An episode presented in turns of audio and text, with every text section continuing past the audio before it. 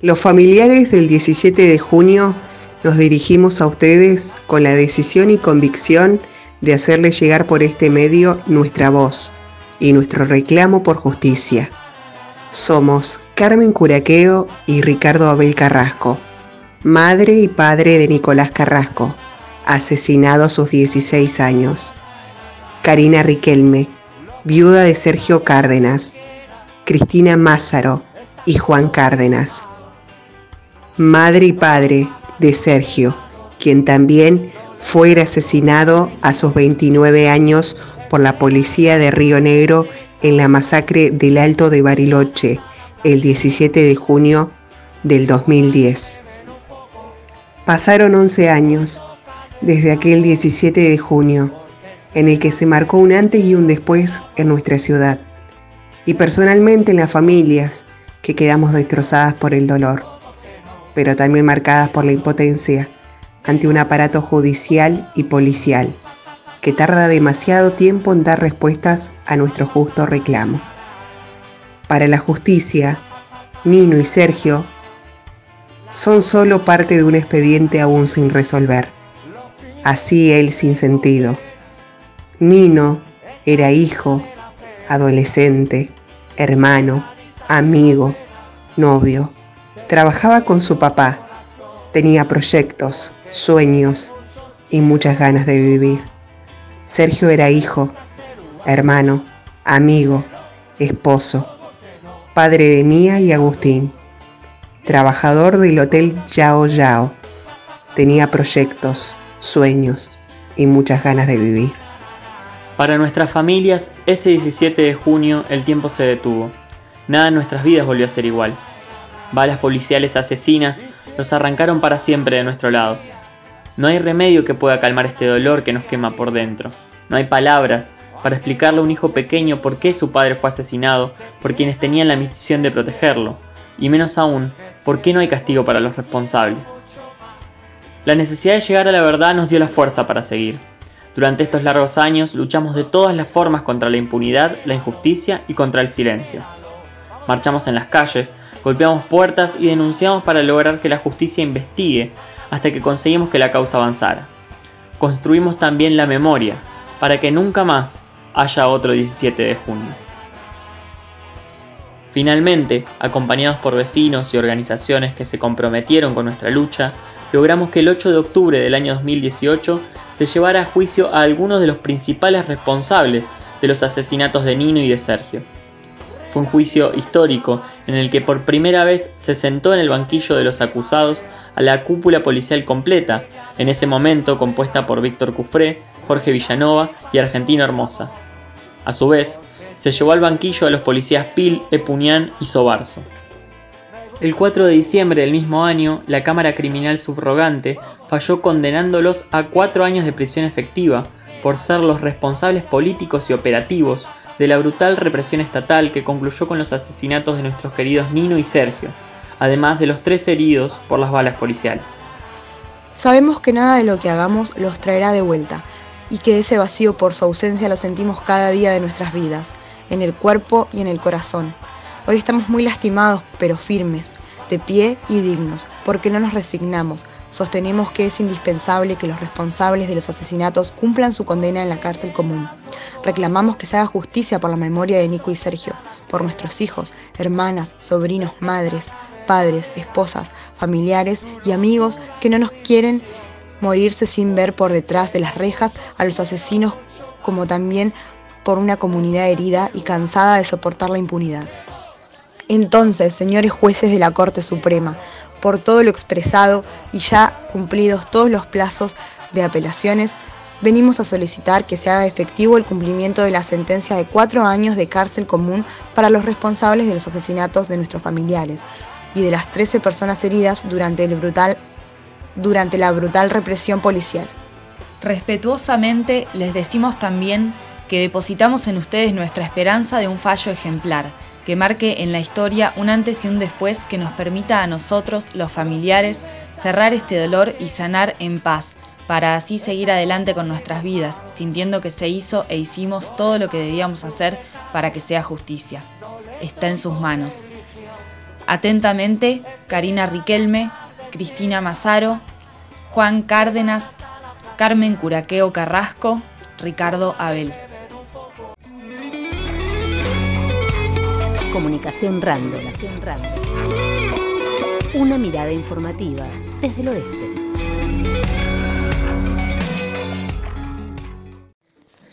Hola, buenos días a toda la audiencia. Mi nombre es Karina. Yo soy familiar de uno de los eh, asesinados el 17 de junio del año 2010, Sergio Cárdenas, con quien además tuve dos hijos. Eh, quería comentar un poco el tema de la carta, la decisión como familia de, hacer este año una carta y no por ahí una conmemoración fue porque en diciembre del año 2018 la policía, los responsables eh, de la muerte de, Sergio eh, fueron condenados a cuatro años y por el tribunal de acá de San Carlos de Bariloche. Eh, luego la otra parte este, hizo una queja ante el Superior Tribunal de la provincia, la cual se les fue rechazada. Y eh, hace un poco más de un año eh, apelaron también en la Suprema Corte de la Nación. De, también lo mismo, este, em, apelaron la condena, ¿no? Y desde ese entonces el expediente se encuentra allí parado, por lo tanto los responsables del, eh, de, la muerte de Sergio aún siguen en sus casas. Eh, mm, no entiendo, no entendemos como familiares porque aún si habiendo una condena eh, y haberlos encontrado responsables todavía no han sido detenidos y apresados como, como, como lo pretendemos. Eh, si bien para nosotros no fue una una condena justa ni tampoco ha sido justicia porque cuatro años por la muerte de, dos personas y muchos heridos es una vergüenza, pero a pesar de eso queremos verlos presos, queremos verlo detrás de las rejas y es por eso que, que eh, la decisión de este año de hacer una carta y hacérsela llegar a la Suprema Corte, que son quienes hoy los responsables de, de, de, dar el último sí, de, dar, eh, de dejar firme esta condena para que ellos sean detenidos. Eh, les vuelvo a repetir, no entendemos por qué. Eh, sí sabemos que esta justicia, porque lo hemos vivido en carne propia de esta Argentina, porque esta es la Argentina es de la impunidad total, no da respuestas pronto Em, y nada, acá estamos y, mandamos esta carta a la Suprema Corte y, copias a todos los medios el día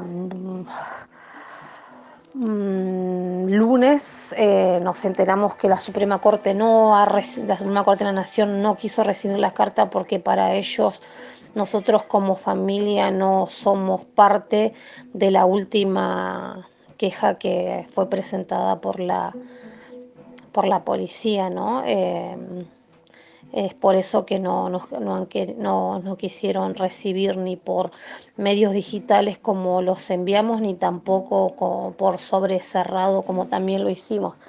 La verdad que es una vergüenza. Eh, nos sentimos linguneados, nos sentimos devastados porque a 11 años seguimos esperando que los responsables de los asesinatos de, nuestros seres queridos este, eh, estén presos. ya responsables porque fue, hubo un juicio y, se los declaró responsable y han pasado, van a ser tres, cuatro años o tres años y medio o cuatro el próximo y no han sido detenidos. Eh, no creemos que haya, vuelvo a repetir, no creemos que haya habido justicia, pero necesitamos como familiares para subsanar un poquito de esto que ellos estén detrás de las rejas. A 11 años se pide prisión efectiva por los crímenes del alto. Las familiares eh, de Nicolás Carrasco y Sergio Cárdenas volvieron a plantear ya luego de 30 meses de aquel 4 de diciembre de 2018 que fue un fallo histórico contra la cúpula policial de la provincia de Río Negro que puso eh, condena a tres jefes policiales y a tres efectivos también de la fuerza policial de Río Negro por los crímenes de Sergio Cárdenas y Nicolás Carrasco. Eh, la condena fue de cuatro años, pero aún no hay nadie cumpliendo condena en una cárcel común. Por eso los familiares elevaron una carta eh, muy indignado luego de 11 años de, lucha incansable contra todas las instituciones del Estado para que se haga justicia por el asesinato de Nicolás Carrasco y de Sergio Cárdenas. A 11 años de crímenes de junio que la justicia realmente olvidó porque con el correr de los años nos fuimos dando cuenta y fue quedando al descubierto también cómo una serie, un conjunto de instituciones del Estado fueron trabajando para perpetrar la impunidad. Realmente la justicia, el poder político, el empresariado, los medios de comunicación masiva, la iglesia, las fuerzas policiales, bueno, cada uno fue aportando para eh, enterrar esta causa en el olvido porque de alguna manera fueron naturalizando que eh, este tipo de accionar eh, político y policial en los barrios del Alto y en, los barrios más pobres de nuestra ciudad se repita continuamente. Por eso, además, se organizó en aquel momento una movilización para apoyar a las fuerzas policiales que actuaron eh, con suma violencia, con extrema violencia contra eh, los vecinos del Alto en aquel momento. Y en ese sentido hay muchas preguntas que se nos vienen a la cabeza porque cuando hacemos memoria sobre este caso particular que dividió realmente y marcó una etapa eh, en la última década aquí en nuestra ciudad, tendríamos que hacer memoria qué hacían en ese momento algunos funcionarios y qué hicieron los que vinieron luego de, los asesinatos de junio de 2010, qué hicieron los funcionarios públicos que siempre se acercaron de alguna manera en, épocas electorales o en, otros, en otras situaciones a hablar sobre el caso de los chicos del Alto. ¿Qué hicieron por la causa? ¿Qué hicieron ¿Qué hizo la gobernadora actual? ¿Qué hizo los gobiernos anteriores? ¿Qué hicieron los intendentes que pasaron por esta ciudad, por la causa? Porque a ellos lo queremos escuchar. Nosotros siempre nos escuchamos eh, los protagonistas que estamos en la calle, porque también los, los periodistas somos parte de esta historia, los comunicadores la prensa gráfica, los trabajadores, los reporteros gráficos, también los militantes sociales, los militantes partidarios, los vecinos, las vecinas. Ellos somos, nos escuchamos siempre, nos escuchamos cada vez que viene esta fecha, nos escuchamos siempre y siempre volvemos a hablar con las familias. Pero ¿qué pueden decir las familias ahora? Eh, me imagino que pasaron 11 años esperando respuesta de las autoridades, de todas las instituciones de este Estado y que realmente no vino ni, un, ni una respuesta contundente a sus reclamos por justicia. ¿Qué podemos decir del juicio del 2018, de diciembre de 2018? Que fue un juicio histórico, sí, podemos decir que fue un juicio histórico, que condenó a la cúpula policial completa, pero que realmente ninguno está cumpliendo condena. ¿Y dónde está la justicia en este caso? Por eso también entendemos a los familiares si realmente no quieren hablar porque ya están podridos de confiar en una justicia que realmente no funciona para los pobres, que realmente no funciona para los vecinos del Alto. Y queda demostrado que hay un encubrimiento político, hay un encubrimiento judicial, hay un, encubrimiento institucional para perpetrar la impunidad en todos los niveles estatales. En esta causa ya no faltan pruebas, ya no faltan archivos, ya no faltan testimonios. Está todo comprobado que los, que los asesinos fueron los policías en aquel momento del 2010 que asesinaron a Sergio Cárdenas y Nicolás Carrasco. En este especial, por los 11 años de los crímenes de junio, elegimos el equipo de comunicación random hablar con periodistas, comunicadores sociales, fotógrafos, que también estuvieron en aquel momento, en esta etapa tan oscura de, la historia de nuestra ciudad. Por eso estuvimos hablando con Adrián Moyano, historiador y periodista, en aquel momento cubría el informativo para Radio El Arca, así que vamos a escuchar eh, la vivencia que nos comparte acerca de los crímenes de junio Adrián Moyano. Buenos días, Nahuel. Buenos días, la audiencia de FM Sueños. Les habla Adrián Moyano, periodista, escritor de Bariloche. El 10 de junio de 2010 yo conducía la mañana informativa de Radio El Arca. Recuerdo que ese día jugaba la selección argentina por lo que habíamos interrumpido la transmisión mientras se extendía el partido. Y mm, cuando la retomamos, o inclusive antes, pidió salir al aire una joven compañerita en aquel entonces, cuyo nombre no recuerdo. Recuerdo que era estudiante del Instituto de Formación Docente y militante del Partido Obrero. Y mm, fue mm, la primera información, en el caso nuestro al menos, de lo que había sucedido aquella madrugada, cuando los efectivos policiales ultimaron al primero de los caídos de esa jornada, ¿no? a Diego Bonefoy. Todavía no sabíamos que la represión iba a continuar durante toda la jornada.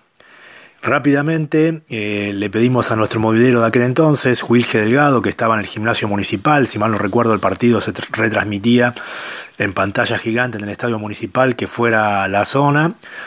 Bueno, y confirmó la noticia, confirmó la peor sospecha, confirmó la represión policial, la agitación en el barrio, la sorpresa de los vecinos, la presencia en el lugar del acontecimiento del por entonces eh, juez Lozada y mm, quedó mm, establecido el, episodio de, entre comillas, gatillo fácil.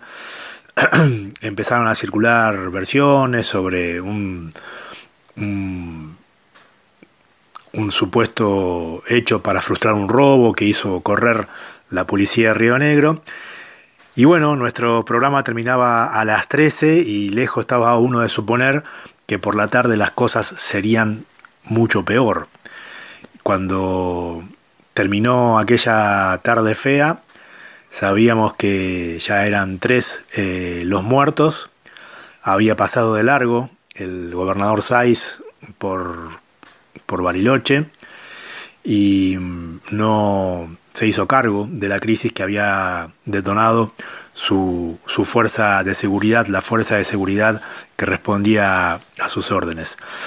Al día siguiente, si mal no recuerdo, fue un viernes, lejos de, de, apaciguarse la situación, por la tarde sobre todo se, se agravó porque continuó la represión, una auténtica cacería, montaron los efectivos de la Rionegrina en para interrumpir las demandas de, justicia que empezaron a, surgir.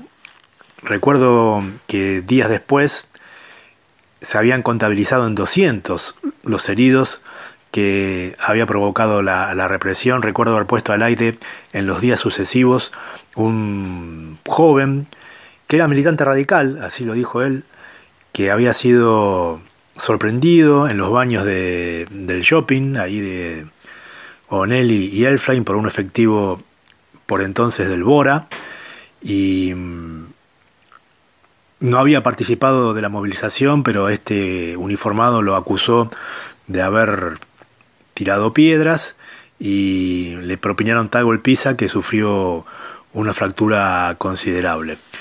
Es eh, lamentable que tanto tiempo después todavía sigamos hablando de estos temas en la absoluta impunidad, ¿no? Porque como bien mm, expresa la carta que los familiares elevaron a la Corte Suprema de Justicia, al no tener la, pena de cumplimiento efectivo, eh, los, los, encontrados culpables, eh, en realidad se sigue paseando muy oronda la impunidad.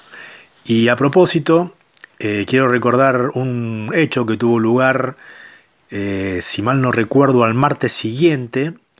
digo porque hay gente que está sorprendida aparentemente por las manifestaciones de odio o llama las llama nuevas a estas expresiones que desprecian la vida, que se ven no solo en Argentina, sino también en Bariloche, con las movilizaciones que hubo el año pasado contra las demandas de la comunidad mapuche Lafkengu y Mapu.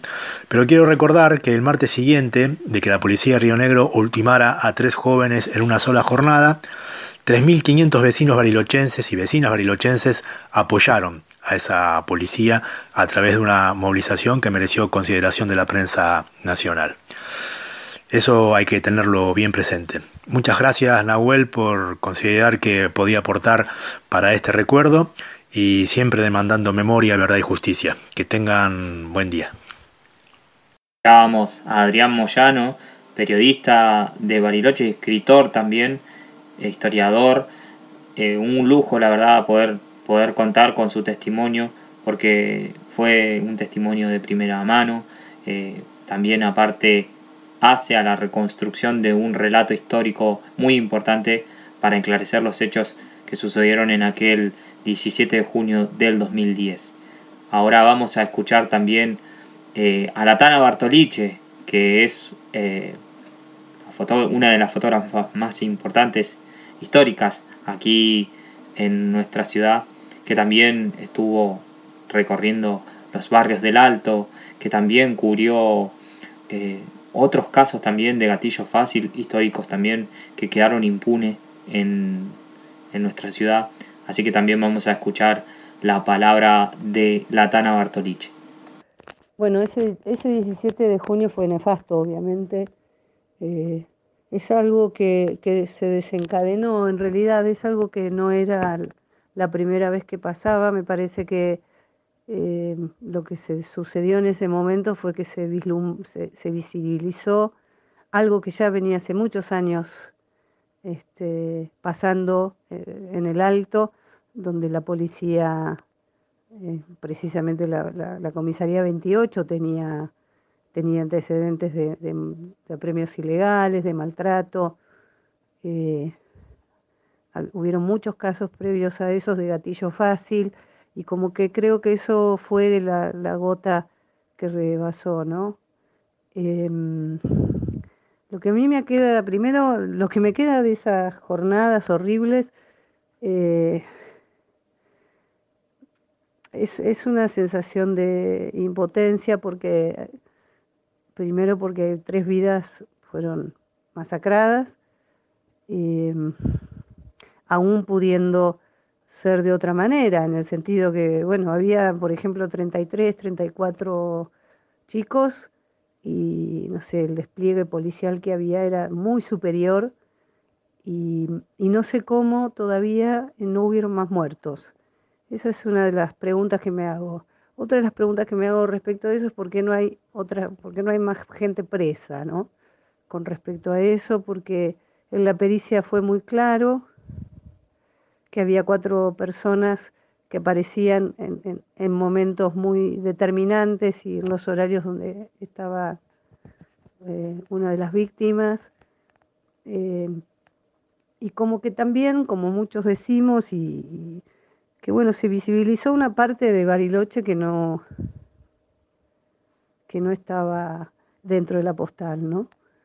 Eh, creo que fue horrible, creo que fue, sí, creo que fue terrible fueron días terribles para, todos los que estuvimos ahí, de alguna manera eh, los que estamos en desacuerdo con los apremios ilegales, con los gatillos fácil.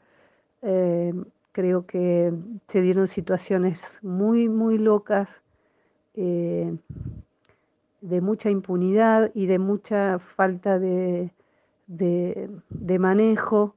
En ese, en eso, ese día estaba, creo que Cufré, que era el jefe de policía, estaba en Bariloche, estaba también el gobernador, después se habían ido a Bolsón, o sea, se manejó de una manera eh, como se manejaron siempre los gatillos fáciles en Bariloche, digamos, ¿no? Muy, bueno, con lo que implica eh, gatillar fácilmente, ¿no? Y creo que fue, fue una de las experiencias más este, desesperantes de, cobertura y, humanas, digamos, ¿no? Porque era como muy... Eh, fue, fue el hartazgo de, cierto sector social este, que por supuesto, como siempre, salió perdiendo, ¿no? Y, y bueno, eso no, no, no se, no, se me ocurre, digamos, más allá de la, de, la, de la, anécdota que yo pueda compartir de lo que pasó, de lo que hice, de lo que... Me parece que lo más terrible de todo es el desenlace que tuvo. Em, eh, creo que, que, estaban envalentonados y, y que, que, fue, no sé si una suerte o no, pero podrían haber muertos más chicos. Y, yo siempre recalco esto porque era mucha policía, mucho Bora, y eran treinta y pico de chicos. Esto no lo digo yo porque no los haya contado, sino porque este, está en la pericia, digamos, si uno se toma el... Este, y una de las cosas también que destapó vilmente fue, eh, por otro lado, la, mm, digamos, la, esto lo que, lo que hizo fue que muchos políticos y algunos empresarios de Bariloche querían más, digamos, querían más muertos, querían, querían, y eso lo manifestaron en una marcha de apoyo a la, a la policía. Y, y es inconcebible, definitivamente.